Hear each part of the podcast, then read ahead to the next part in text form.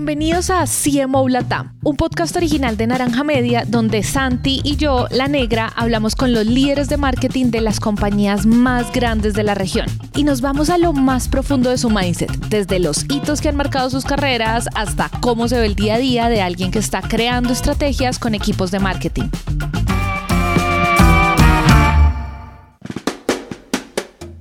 Hoy hablamos con Carlos Fernández Guerra, un pionero y una de las personas que prácticamente se inventó el cargo de Community Management, cuando las redes sociales pues hasta ahora estaban naciendo. Y por esto mismo es que ha sido reconocido como el mejor Community Manager de España en los Tweet Awards, como el hombre del año por la revista GQ y ha recibido el premio Bitácoras al mejor Twitter de España entre muchos otros. Carlos hoy es el director de Digital y Social Media en Iberdrola, una de las empresas de energías renovables más grandes del mundo.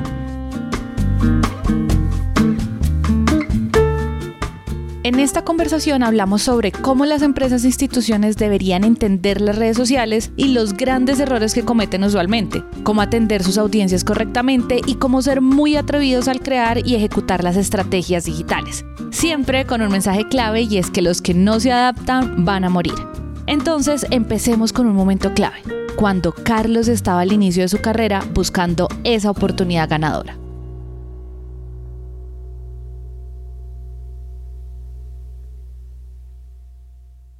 Y la policía de repente buscaba un comunicador especializado en tecnología y mentí como un bellaco y dije que yo era un especialista en tecnología, ¿vale?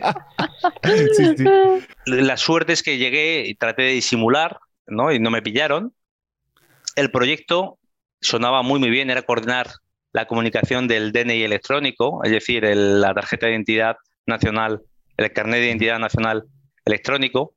Tenía mucho sentido, y creía que iba a ser un gran, gran proyecto. Desgraciadamente, tecnológicamente lo era, pero se olvidaron de la parte más importante del proyecto y es el usuario. Y siempre digo lo mismo, y digo, es muy difícil encontrar un producto que llevemos todos en el bolsillo y que nadie use. Es brillante y maquiavélico a la vez, ¿no? Y pero es igual, porque me quedé en la policía eh, haciendo proyectos, colaboraciones con ellos, tuve la suerte o la desgracia de tener mucho tiempo libre y muchas ganas de hacer cosas de comunicación, creer que se podía hacer mucho más ¿no? en comunicación, en el ámbito digital, en web. Nadie le interesaba, a mí sí, y me puse a explorar. Y aparte, pues bueno, la gente, como nadie tenía los ojos puestos en esos proyectos, empecé a hacer cosas. ¿no? Mi jefe me encargó de hacer el canal de YouTube de la policía y luego yo empecé también ahí a, ir probando cosas, perfiles, páginas. Mm, casi siempre eran, casi todos los proyectos eran de comunicación errónea, porque eran, bueno, no errónea, eran limitada. Era comunicación institucional o información. Información que en el fondo era para lucimiento de la policía y sin pensar en lo que le interesaba de verdad al usuario. O sea, muy alejado del mundo digital de verdad. Eh, un día me doy cuenta de ello, reflexionando conmigo mismo, y digo, oye, hagamos algo más orientado al usuario y no solamente al periodista y a nuestro ombligo. ¿no? a nuestro ombligo, al uniforme, a, presumir de las operaciones, que yo siempre bromeaba diciendo, una operación policial solamente le interesa al que ha hecho la operación, al delincuente que ha sido detenido, ¿vale? Y si era de droga, al que compraba esa droga, ¿no? Claro. Y es que, entonces, digo, pensemos en algo que es más apasionante aún y es que la comunicación social nos permitió abrir una vía que estaba por desarrollar, era la prevención. Yo siempre decía, es algo maravilloso, es como si de repente una hamburguesería, imaginaros que a McDonald's o a Telepizza, de repente gracias a este tipo de canales, le permite hacer, abrir otra vía de negocio. Para nosotros la prevención, no vamos a decir que fuera de negocio, pero sí que era una nueva vía para conectar con los ciudadanos, ¿vale? Para hacer ese servicio público de forma preventiva y para conectar con los ciudadanos. Es algo, yo creo, muy importante y es una oportunidad de, creo que es única de las redes sociales, ¿no? Sin depender de los medios de comunicación, olvidándonos de las corbatas, olvidándonos de la tentación de presumir de qué buenos somos o qué bueno es el ministro, el director general, eh, bueno, qué bueno es nuestra operación. Y en el fondo es pensar más en el protagonista auténtico de estos canales nuevos de la comunicación digital, que básicamente es el usuario, ¿no? Total. Mira que eso que estás diciendo a mí me genera una inquietud y es que hay personas que dicen que no todas las empresas, bueno, o todas las organizaciones en este caso deberían estar en las redes sociales. O sea, como que no es algo mandatorio, no es que todo el mundo deba estar.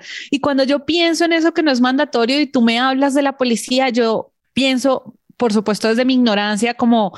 Eh, ¿Por qué? O sea, ¿para qué la policía quiere ser activa en redes? Y, y creo que por eso, pues, muchas organizaciones cumplen esa función muy comunicar el, el comunicado y ya, y, y, no pasa más. Y me da mucha curiosidad de cuál fue ese motivador, ese verdadero por qué en algo que además todo el mundo usa, todo el mundo conoce, todo el mundo sabe quién es la policía de su país, como que uno diría, ¿cuál es el incentivo de entrar en redes y de dónde es, es, tan importante que esto sí suceda así como tú lo estabas planteando? Yo, en primer lugar, eh, la curiosidad. Yo era usuario personal eh, de las redes sociales y le veía sentido en segundo lugar, el temor, ¿vale? Esto se estoy hablando en 2007, la prehistoria de las redes sociales, ¿vale? 2008. Claro. Y me daba miedo que otros cogieran el perfil, bien fans, bien troles, bien lo que queráis, ¿vale? Para, con objeto satírico, con objeto de hablar y, eh, bueno, presumir o poner en valor a la policía o cualquier otra cuestión, me daba mucho miedo que acabara afectando a la marca de la policía. Eh, en esas instituciones tú hablas de la marca y no te entienden, no te voy a engañar, ¿vale? Porque no se ven como, como una marca, sino como una institución. Pero yo tenía claro que somos una marca, pero además el objeto de la policía es el proteger y el servir. Había una gran oportunidad para comunicar, para contar. Las instituciones, las organizaciones, las empresas tenemos un problema como las personas y es que nos creemos que somos muy importantes, ¿vale? Tenemos el problema de que queremos, somos muy pesados, somos muy intensitos, ¿vale? Y estamos intentando contar constantemente nuestra vida porque queremos que la gente sepa que nuestra vida mola, bueno, nosotros molamos, nuestra opinión, ¿vale? Todo lo que hacemos. Queremos justificarnos con vía reputación, ¿no? Y luego también yo entendí que no el cortoplacismo, sino el largoplacismo. Es decir, si yo logro ser útil eh, a través de las redes sociales, lograremos reputación. Si logro conectar policía y ciudadanos, lograremos reputación, ¿vale? Y si me olvido de eh, ser simplista y pienso en amasar una audiencia para un objetivo, ¿no? incluso el operativo, es decir, el, las marcas no solamente quieren reputación, sino que les gustaría lo que llamamos el social commerce, es decir, el vender a través de las redes sociales. Y en nuestro caso no teníamos un objetivo de venta, pero sí un resultado, un objetivo operativo. Y es, hemos hecho un montón de operaciones eh, con grandes resultados operativos. Eh, redada, empezamos en 2012, ¿vale? Algo increíble. Hicimos una redada con un cartel cutrísimo, lamentable, indecente, o sea, nuestros diseñadores eran compañeros míos. Yo soy aún más cutre que ellos y más eh, chapuzas, pero ellos hacían uno de tweet redada. El nombre caló y gracias a las redes sociales nos sorprendió la cantidad de gente que quería contarnos que sus vecinos, sus exparejas, sus primos eh, traficaban con droga, ¿vale? Ah. Lo hacían desde el anonimato. Eh, creamos una cuenta de correo fácil también para el anonimato, facilitarlo. El, y era antidroga.policía.es, era usabilidad, era el naming, era facilitar todo. Y le dimos, bueno, pues mucho cancha, eh, mucho ruido en redes sociales, arriesgando, y fue un éxito descomunal. Descomunal. Tanto fue el, el, éxito que tuvimos un problema, y es que las brigadas intentaban apuntarse el éxito como suyo. Eh, ¿Por qué? Pues para ponerse las medallas ellos y decir que habían hecho una ardua investigación en vez de confesar la verdad, que le habíamos pasado un correo y que había ido a tenerles ante esa prueba, ¿no? Era evidente. Son cosas increíbles porque también pedimos colaboración ciudadana eh, para perseguir a fugitivos muy peligrosos, también funcionó. El problema es que la gente pedía más, es decir, la gente acaba pidiendo quiero más, quiero que me sorprendas cada día más, quiero que un nuevo contenido, una nueva sorpresa, una nueva sonrisa, cuando decimos que Carlos es un pionero en estos temas, lo decimos en serio, llegando a conclusiones tan poderosas como las que nos acaba de comentar. Es clave entender que él estaba haciendo esto en el 2008. Y para ponerlo en perspectiva, el primer iPhone salió en 2007, Twitter se fundó en 2006 y YouTube en 2005. Eran definitivamente los primeros años de las redes sociales y no había manuales, ni libros, ni nada. Todo esto era prueba y error y prueba y error, inventando las cosas en el camino. Y tuve la suerte también, no os voy a engañar, de que entonces nadie supo bien lo que estaba haciendo hasta el cuarto reportaje. El cuarto reportaje de la policía, no os voy a engañar, eh, desgraciadamente, en ese tipo de instituciones no había no suele haber muchos fans de la comunicación social, ¿no? Y salir de la institucionalidad no les gustaba. Pero yo también tenía bien claro cuál es mi audiencia. Yo siempre digo, oye, Starbucks no se va a preocupar por lo que piensan sus bartenders de sus perfiles en redes sociales, porque no se dirige a los bartenders, ¿no? Yo no me dirigía a los policías. También nos guste o no, en política, en institucionalidad y en empresas, tenemos la tentación de hacer mensajes que gusten mucho al jefe, olvidándonos del público real, de la audiencia, ¿no? Pero las marcas masivas, y la policía lo es, tiene que ser honesta consigo mismo, olvidarse del jefe, ¿vale? Olvidarse, bueno, no olvidarse del jefe, sino tener bien claro que el jefe final, el auténtico, es el cliente, es la audiencia, es el ciudadano, ¿no? Y eso es muy difícil.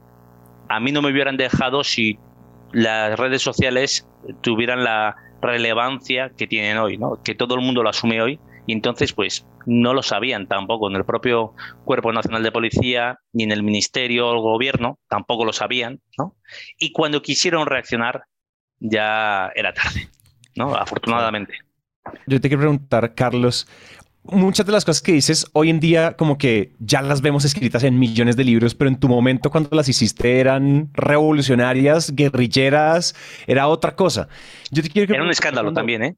Eran escandalosas. Entonces, lo que la, pregunta es, todos esos aprendizajes que tuviste con la policía y con todos los años que tuviste en la policía, con Twitter, todos los views, todas las seguidores te nombraron premios, ¿cuáles son esas cosas que igual tú te sigues llevando a todos los diferentes retos que vas asumiendo? Es decir, como yo sé que no hay fórmulas, pero llamémoslo entre comillas, esa fórmula que, que fue ganadora en la policía que tú te pudiste llevar después a otros retos en el que estás ahorita, que incluso a los que nos escuchen digan, oiga, eso sigue siendo, eso suena a que lo hemos leído en otros lados, pero tiene mucha razón, esas cosas que, esos principios, como esos mandamientos que igual te llevas de ahí. Hombre, yo te diría sobre todo el estar preparado para equivocarse, ¿vale? Y luego el adaptarte a la audiencia y no al revés, es decir, es muy difícil porque casi todos dicen, oye, que no, y luego hay algo en las organizaciones, que la policía tiene 190 años de, de existencia, te dicen algo de esto siempre se ha hecho así. ¿Vale? Y ya, pero es que siempre se ha hecho así, ni está bien, eso no implica ni que esté bien, y además el mundo sigue girando. El mundo sigue girando y tenemos que adaptarnos, ¿no? El inconformismo, el sabernos adaptar, el saber hacer un diagnóstico honesto de nosotros mismos, paradójicamente muchas veces nos dicen, oye, que es que eh, tenemos una gran reputación, es mentira. Y es que no sé quién, una autoridad y tiene una gran reputación. Es mentira, pero si es que es falso. Él cree tener una gran reputación, ¿sabes? El ministro piensa que tiene con una esta corbata y que tiene una gran reputación y es mentira. Y, y nuestra institución nos ocurre exactamente lo mismo. Y tenemos que acordarnos de que tenemos una serie de necesidades, ¿no? Que no se cubren con la nota de prensa, que todo evoluciona, que tenemos que seguir persiguiendo nuestros objetivos de comunicación, persiguiendo a la audiencia también, es fundamental. ¿no? Y desgraciadamente, eh, pues oye, yo creo que todos hemos asumido que el mundo digital está aquí y que ya no va a volver atrás. Hemos entendido que a ese público ha abandonado el formato papel, por ejemplo, ¿no? u otros canales, y que tenemos que perseguirlos. Y que el canal, oye, tenemos que hacer, adaptarnos a él y no el canal a nosotros. Hay algo que suele pasar eh, mucho y es que de repente gente que no se dedica a este sector dice que la gente está loca en, estas, en esos canales. Y yo pienso, no, igual tú eres el loco. Es muy absurdo, es como ir en una autopista y ver que vienen todos en contra y pensar que eres tú el único que va bien. Digo, pues probablemente es lo contrario, ¿no? Es el adaptarse a la audiencia, adaptarse a la plataforma, al canal y integrarse, integrarse en ello, que es lo más difícil. ¿eh? Yo muchas veces me comparo eh, mi empresa o mis objetivos de comunicación con meterme en un hipermercado, un vendedor de leche o de refrescos, ¿vale? Antiguamente se obsesionaba con vender su producto a las grandes superficies, ¿no? Lo siguen haciendo. Imaginaos que desaparecen esas grandes superficies y de repente tenemos que ir vendiendo casa por casa. Y tenemos que conectar, que conquistar a cada uno de los usuarios, ¿no? Nos ha pasado a los periodistas, a los comunicadores, a los de marketing, al quitarnos canales que eran masivos y que solamente teníamos que asegurarnos de conectar con esos canales masivos, con esa tele. Es decir, los periodistas que nos dedicamos a las relaciones públicas, hacemos una nota de prensa, a las 9 de la mañana la enviábamos, nos asegurábamos de que la había cogido el periodista y le iba a dar y nos íbamos a casa, ya habíamos hecho el día. Desgraciadamente, ahora, pues oye, en primer lugar, no hay medio, eh, o ese medio tiene 10 veces menos audiencia y tenemos que perseguirle y adaptarnos. Lo más duro de todo esto es asumir, mm, oye, nos podemos equivocar, ¿vale? Pero ya no es suficiente. Tenemos que asumir que vivíamos muy bien los profesionales del marketing hace 20 años, era maravilloso, la gente no opinaba, solo opinábamos las grandes marcas, los grandes medios y el resto no opinaban, ¿no? Influíamos todo lo que queríamos, podíamos vender a través de canales, era sota caballo rey, es decir, era un, todo muy fijo, muy establecido. Y desgraciadamente esto cambia, es terrible porque además en el ámbito digital tú crees que has triunfado, igual lo has logrado, pero no te puedes dormir.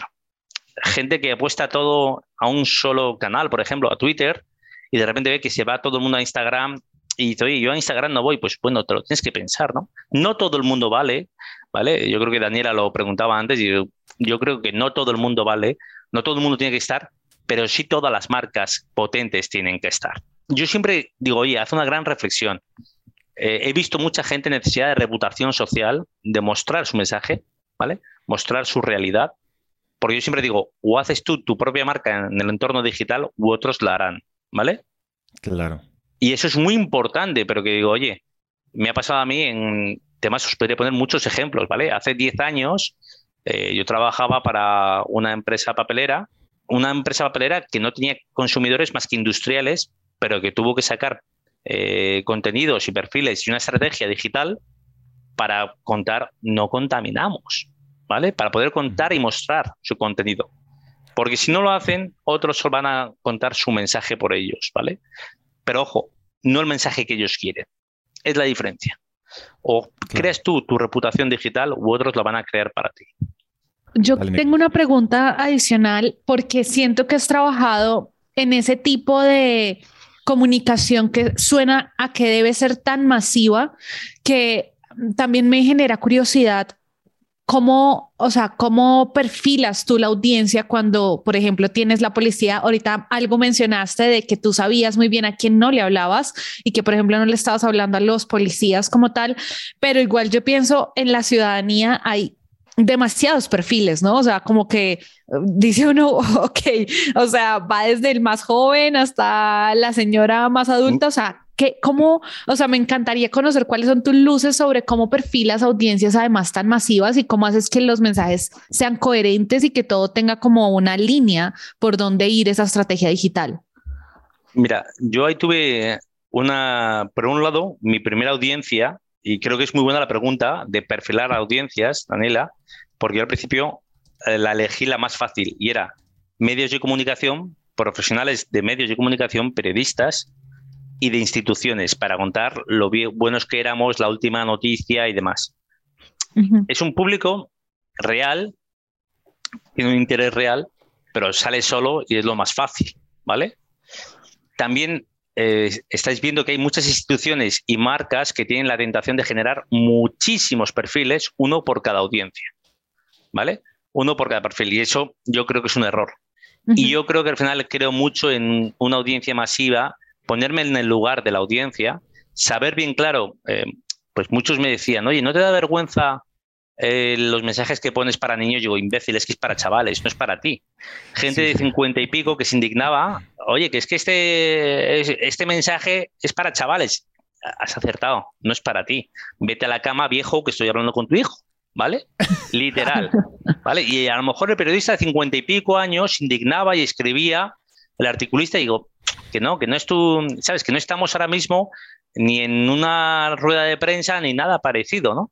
Y en cambio, eh, también tengo muy claro que en el caso de la policía española tiene la suerte de tener una profunda conexión con la sociedad en general, ¿vale?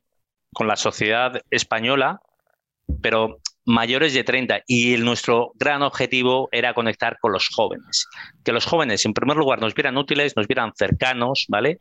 Mi temor es que nos vieran como si fuéramos el ministro, ¿vale? O el jefazo de la poli antipático con muchas medallas. Y yo sí que pienso, es muy importante que nos identifiquen con el hermano policía, primo policía, el amigo policía, ¿no? El policía útil, cercano, auténtico, persona, yo hablo mucho de comunicación de personas a personas, ¿no? Y es el quitarnos la rigidez, ¿vale? ser muy natural, ser muy directo, aun a riesgo de equivocarme. Algo que casi nadie está dispuesto a hacer, las instituciones y empresas, es asumir el riesgo de te has pasado de listo. Desgraciadamente solamente lo hacen marcas eh, bueno, que buscan notoriedad. Mm, nosotros ya teníamos toda la notoriedad, como tú bien dices, pero sí reputación, sí establecer ese vínculo con los jóvenes, porque al resto se supone que ya lo teníamos bastante conectado, bastante bueno, eh, cercano a nosotros, conoce nuestra utilidad. Y simplemente es que sorprender a la gente joven de, coño, pues este poli, oye, mola, estos polis molan, ¿vale? Estos polis son útiles, eh, verdaderamente se puede confiar en ellos, aportan algo y, oye, parecen un colega mío. Se trata de que la policía, como los médicos, como tanta otra gente, eh, son gente de, que podría ser tú absolutamente, con un compromiso, es cierto, con una responsabilidad absolutamente, ¿vale? Pero que te hablan de forma natural. Yo siempre decía, oye, como si estuviera en un bar tomando un café contigo y tú me preguntas una duda de seguridad, ¿vale? A ver qué te puedo alertar, explicar con frases muy llamativas también para gente joven, hablando del sexting, de bueno, el respeto en redes sociales, las normas, ¿vale? La seguridad, la prevención, ¿vale? Y con mucho claim, ¿vale? había que cuidar mucho el copy, porque yo no tenía capacidad de hacer un contenido audiovisual muy llamativo, ¿vale?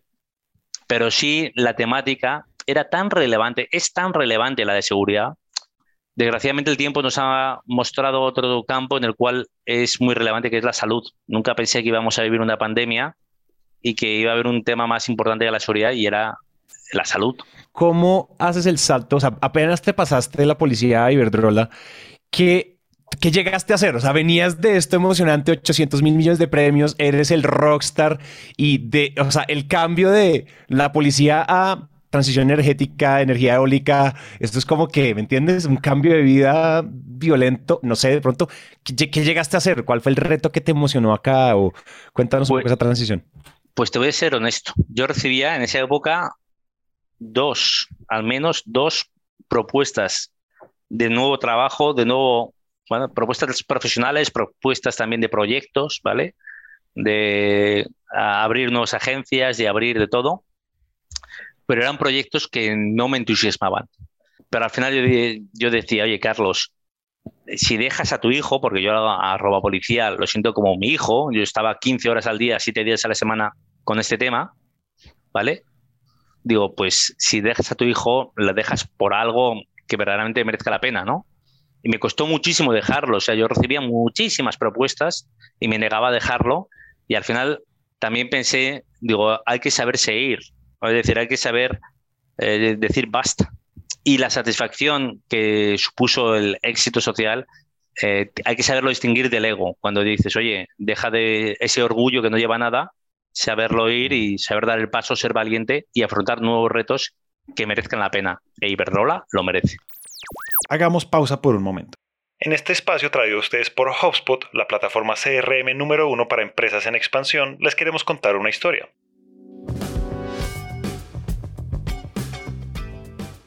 Cuando algún proceso de toda la vida se empieza a hacer utilizando herramientas digitales, como por ejemplo pasar de hacer comunicados en prensa a publicarlo en redes sociales, eso se llama digitalización, o en términos más generales, transformación digital.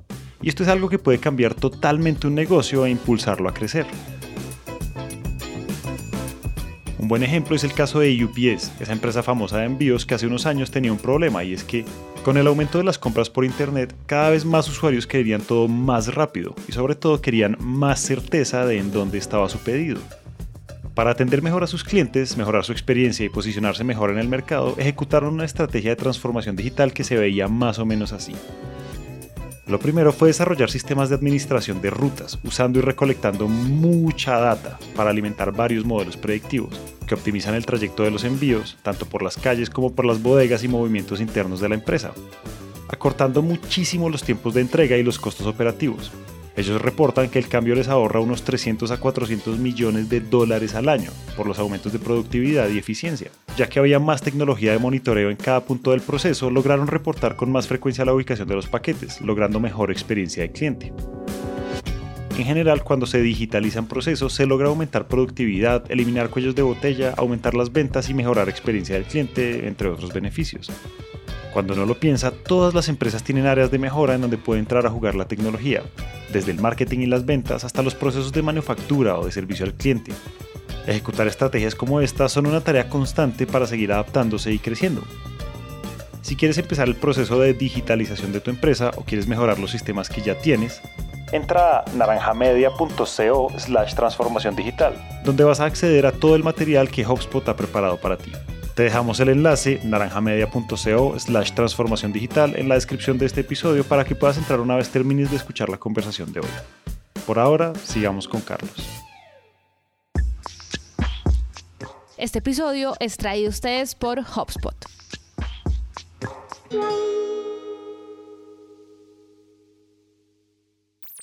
¿Por dónde empezaste? Esto era un cargo nuevo como pizarra en blanco.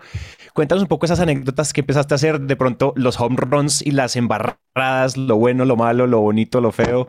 ¿Qué empezaste a hacer con todo lo que habías aprendido? Eh, para comenzar, llegué, había sido portada del principal diario de España, ¿vale? Había salido en todos los informativos y demás mi llegada, y era con ruido, y todo el mundo, por supuesto, opinando. Yo no les había pedido opinión y todo el mundo opinaba. Eh, gente de la empresa que pensaba que la empresa se había equivocado y que yo también, ¿no? También. Ellos no saben qué es lo que más me podía motivar, ¿sabes? De, chico, ¿dónde vas? Y la empresa se equivoca contigo y tú también, ¿no? Es gente que además eh, decide que no, que no, esta empresa no puede cambiar y no puede seguir adaptándose y evolucionando y digitalizando, ¿no? Pero también yo tengo bien claro, venía de una institución que tampoco era la, la modernidad pura y dura, ¿no? Y entonces, esos retos, digo, oye, hagamos cambios sociales. Y cambios sociales, también los cambios es mostrar, acercarnos a la sociedad. El presidente me hizo un mandato, un mandato claro de, oye, ponte las pilas, eh, aprieta, ¿vale? Quiero conectar con la sociedad como siempre lo hemos hecho, innovar, atraer, ¿vale? Y vuélcate en aportar valor a la gente, a los accionistas, a los trabajadores, ¿vale? A los clientes y en definitiva la marca. ¿no? Él, yo tuve dos horas increíbles con el presidente de esta empresa el día que llegué, inolvidables, ¿vale? En el cual me hizo un, bueno, un mapeo de la situación clarísimo que me motivó muchísimo. En la policía, muchísimos mandos intermedios y no tan intermedios, altos mandos, me ponían a parir, o sea, me criticaban mucho y aquí también, ¿vale? Y me tengo que olvidar y pensar absolutamente de, oye, que es que no he venido a satisfacerte a ti, mientras yo tenga el respaldo del presidente, como es el caso, y tenga bien claro mis objetivos y cumpla los objetivos de una forma honesta, sincera, con trabajo, con profesionalidad y cumpla con resultados, va todo muy bien, ¿no? ¿Ha sido duro? Pues hombre, algo, no tanto como en la policía, porque también en la policía yo siempre bromeo, digo, ellos iban armados aquí, no, no, aquí me pueden electrocutar al ser una eléctrica, pero allí siempre gasto esa broma también. No es fácil, eh, porque además todo el mundo te quiere explicar que no, que, que el mundo opina de otra forma y es el mundo el que está equivocado. Digo, que no, que no, que no, que no es el mundo el que está equivocado, que nos tenemos que seguir adaptando, ser valientes, ¿no? Las organizaciones somos muy cobardes. Bueno, los que estamos al frente de las organizaciones eh, somos muy cobardes, no nos gustan los riesgos, ¿no? queremos los cambios, somos gente que queremos seguir viviendo en, el fax. Yo siempre bromeo diciendo que nos gustaría seguir viviendo en el fax. Y yo siempre digo, oye, conozco mucha gente que no se ha equivocado nunca en redes sociales porque no ha hecho nunca nada, ¿no? Yo tengo la suerte de que me he equivocado mucho, bueno, la suerte no sé, tengo que asumir que me he equivocado mucho o he hecho muchas cosas mejorables, ¿vale? Pero claro, si quiero alcanzar el éxito, es constante. Yo os podría un ejemplo. En 2019 eh, probé con TikTok, ¿vale? Puse en marcha el TikTok de Iberdola. Entonces, este chico es imbécil. me acordé de que, oye, que no he venido, que es que además no les he preguntado a la gente, ¿no? Y lo paré porque no me gustó la respuesta, la escasa o nula respuesta de la gente ante el TikTok de Iberdrola. En febrero de 2020, un mes y medio antes de la pandemia, reactivo TikTok porque digo, es una realidad, ¿vale? Es una realidad entre la gente. Nadie, nadie, nadie, nadie, empresas, me, me pasó como con la policía y Twitter y redes sociales. El resto de instituciones, nada de nada. En TikTok me pasó exactamente lo mismo y ahora, bueno, es una fiebre absoluta, pero oye, yo siempre digo lo mismo. Ahora cualquiera acierta. En febrero de 2020, digo, estate dispuesto a trabajar, a equivocarte, a ser imbécil, ¿vale? en el mundo digital y la innovación yo creo que es muy importante, en primer lugar, centrarte en objetivos, hacer un criterio profesional, tenerlo bien claro, eh, saber qué quiere la audiencia, dónde está la audiencia e integrarte en ella y diciendo, oye, igual no sale bien, ¿no? O igual no lo he entendido yo bien, o no lo sé plasmar bien, no lo sé ejecutar bien. Pero eh, atrévete a dar ese paso. Ahí, ahí yo te quiero preguntar, porque también he visto, mm, a propósito que mencionas TikTok, he visto varias marcas tratando de entrar de formas para mi modo de ver raras, o sea, veo, digamos, que dicen, ok, vamos a pegarnos a la tendencia que ya está del baile y mi sensación o mi lectura muy externa es como que pareciera que no tuvieran una estrategia o que la estrategia fuera qué está de moda, eh, cuál es el baile, cuál es el, el audio de moda y solo lo voy a tomar. Y me causa mucha curiosidad, digamos, como que además también pareciera que Iberdrola, me gustaría saber, son como dos preguntas. Una, como cuál es tu estrategia cuando vas a abrir un nuevo canal para que mantenga esa coherencia con lo que ustedes quieren? O sea, ¿cómo haces, digamos, para mantener esa coherencia? Y dos, ¿por qué una marca como Iberdrola que, pues no sé, me suena que es un mercado muy B2B eh, ¿Por qué ese interés de nuevo en, en, que, digamos, en ser masivos en un canal además tan joven como es TikTok? Entonces, cuéntame un poquito de eso. Vale, eh, te voy a explicar dos cosas. Por un lado, eh, mi visión, ¿vale? Sobre estas dos cosas. Por un lado, me temo que hay mucha gente que está eh, desesperada y es muy difícil. A veces corremos el riesgo de que si yo voy a, pues a una iglesia ortodoxa o a una del Corán y como no sé adaptarme a ese escenario porque no lo conozco, ¿vale? Es decir, en primer lugar, tengo que conocer la plataforma, los códigos, la audiencia, ¿vale? El cómo y el cómo integrarme yo en esa fiesta. Yo siempre hablo de que las redes sociales son una fiesta en la cual tú te cuelas como marca, ¿vale? Porque te estás intentando colar porque soy en esta fiesta, quiero estar yo. Sí. Pero no puedes llegar y decir, oye, de forma pues muy artificial, poco natural, ¿vale? Forzada, ¿vale? O aún peor, pues con un mensaje patético, ¿no? Y entonces es muy difícil eh, luego también yo siempre digo, oye, a veces hay, hay agencias ¿vale? y profesionales que quieren hacerlo fácil y es, oye, llego y lo hago muy, muy forzado, eh, muy rápido, ¿no? Y esto ha triunfado, y si ha triunfado, yo siempre bromeo diciendo, si esto le ha salido bien al Real Madrid, a mí también. No eres el Real Madrid, ¿no? ¿Cómo te explico? No, porque esto lo canta muy bien Frank Sinatra. Tú no eres Frank Sinatra, por favor, que alguien te lo diga. ¿Vale? O, oye, este vestido le queda muy bien a Beyoncé. Tú no eres Beyoncé. Por Dios, alguien te lo tiene que decir. ¿Vale? Es muy duro, ¿no? Y luego, eh, te, respondiendo al asunto, tú piensas que nosotros tenemos necesidad de reputación social, ¿vale? Contar a la sociedad qué es lo que hacemos. En algún país Iberdrola es una B2B, por ejemplo en México, ¿vale? Pero Iberdrola tiene 100 millones de clientes en todo el mundo, ¿vale? Y luego conozco muchas B2Bs que tienen una gran presencia en redes, quizás excesiva, sí. Nosotros somos una B2C, pero incluso, para tener una idea, en España, solo en España creo que tenemos 10 millones de clientes. En todo el mundo 100 millones a los que le, les enviamos energía, ¿vale? Les proporcionamos un suministro de energía, pero también eh, digo, oye, la gente tiene que saber a qué nos dedicamos, mostrar pues aerogeneradores en el mar, en nuestro liderazgo en innovación, en hidrógeno verde, ¿vale?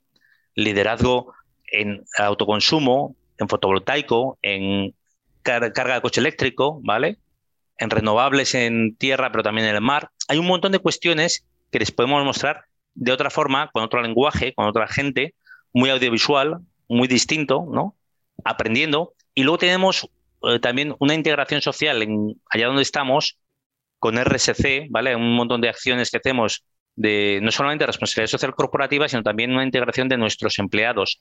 Esos brand ambassadors no solamente son para LinkedIn, sino que nuestra fuerza laboral es el, bueno, el que te da la energía, el que te garantiza el suministro constantemente, gente, unos técnicos buenísimos y creo que merecen también un espacio en el cual poder verles trabajar en, en acción, ¿no?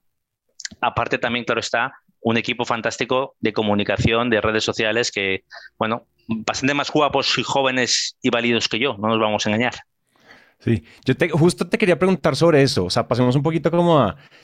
Hemos hablado mucho como si tú fueras un, un ejército de una sola persona, pero seguramente aquí tienes a todo tu equipo.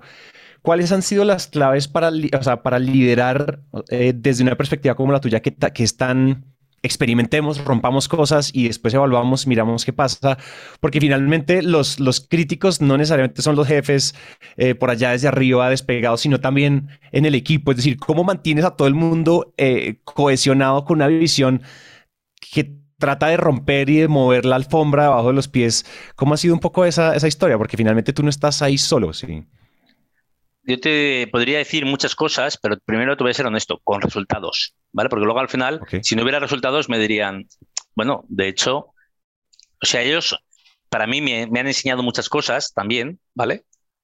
Frente a la policía, en el cual eran funcionarios y había un problema y es que no estaban nada convencidos, ¿vale?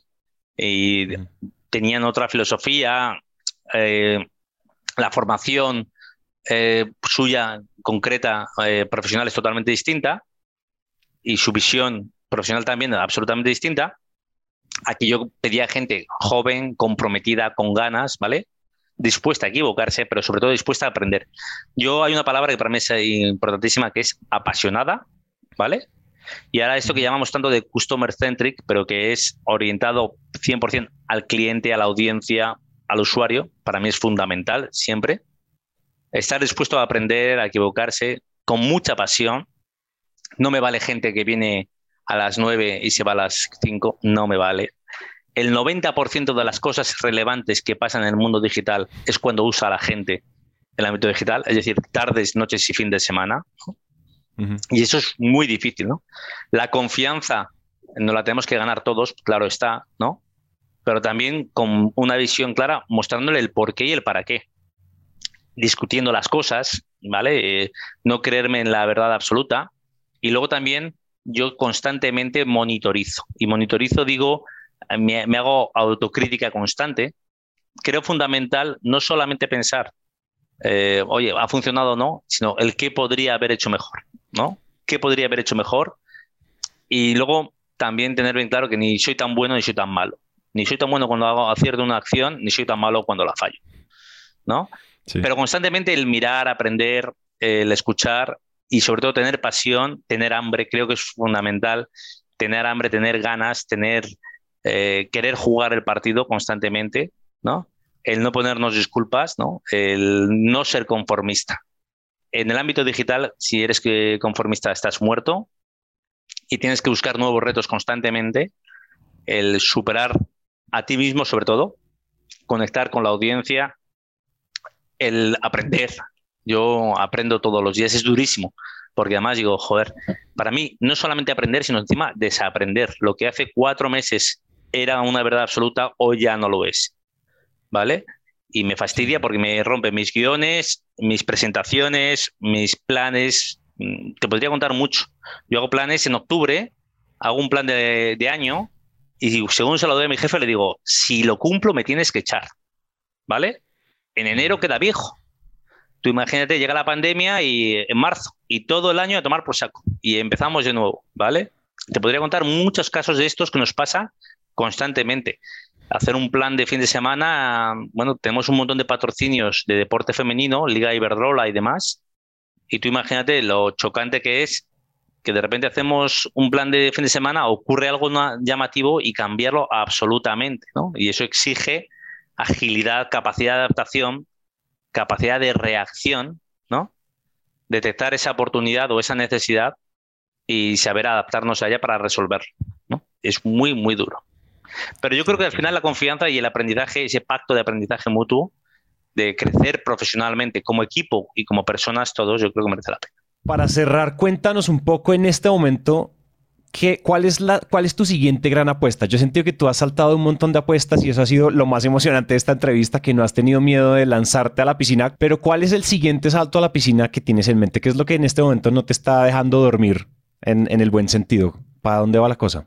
Eh, llevamos mucho tiempo trabajando con influencers y es el encontrar nuevos influencers, ¿vale? Es decir, lo fácil para nosotros es encontrar un influencer consagrado eh, con X millones de usuarios, un perfil de ensueño y que cobra una pasta.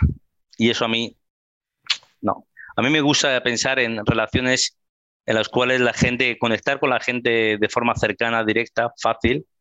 Eh, creo en los microinfluencers, sí, creo en influencers concretos a través de TikTok, los TikTokers, y que la gente inicialmente no, no lo vincula con una marca como la mía, sino con marcas mucho más jóvenes, ¿no?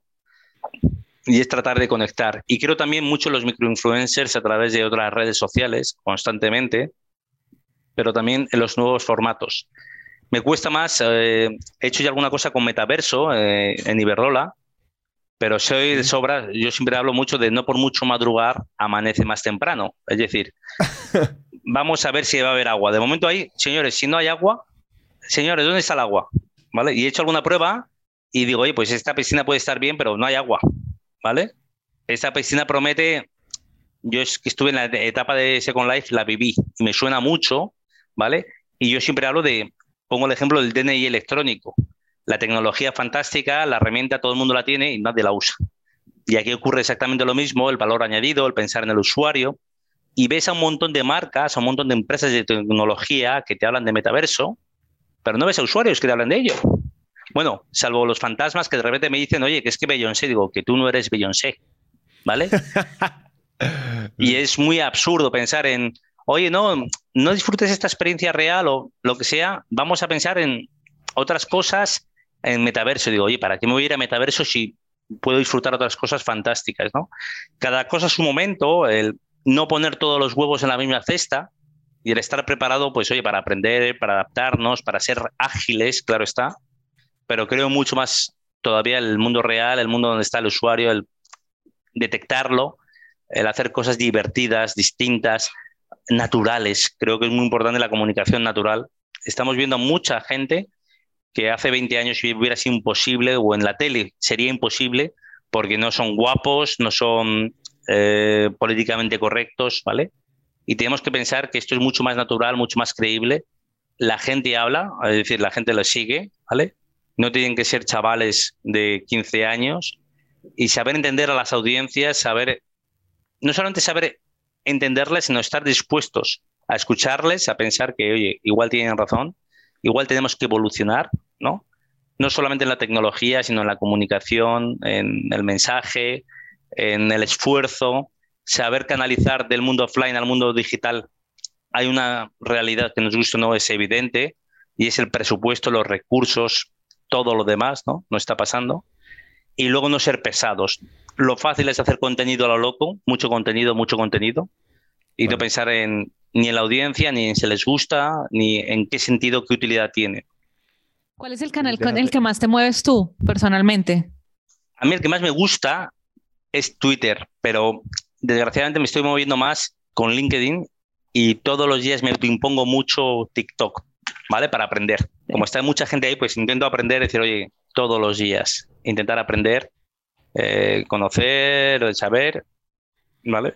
Y es algo que no es fácil, pero que yo creo que es eh, lo que más me atrae precisamente, es intentar, sé que el algoritmo es buenísimo, es muy potente, pero quiero descubrir nuevos talentos, por un lado, ¿vale? Gente que es capaz de hacer cosas muy atractivas, ¿no?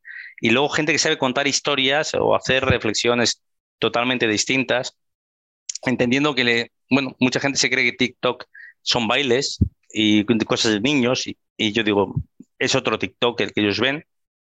Y yo, en cambio, intento aprender, ver, bueno, lenguajes, gestos. Soy muy torpe en habilidades de edición, ¿vale? No, más que nada porque no le puedo dedicar tiempo. Tengo bien claro que no le puedo dedicar tiempo y que eso lo dediquen a otra gente, ¿vale? A, editar, a, bueno, pues distintos recursos de, edición llamativos, gráficos y demás, pero todo lo demás me gusta mucho ver y me gusta ver tendencias, me gusta ver la gente, eh, la gran intensidad de uso de redes sociales y del mundo digital y que a veces las marcas, las instituciones, nos olvidamos de que es el mundo real, ¿no? A pesar de que a nosotros nos gusta más el diario económico, el diario masivo, mainstream o de, bueno, mucha enjundia política, pero no es el mundo real.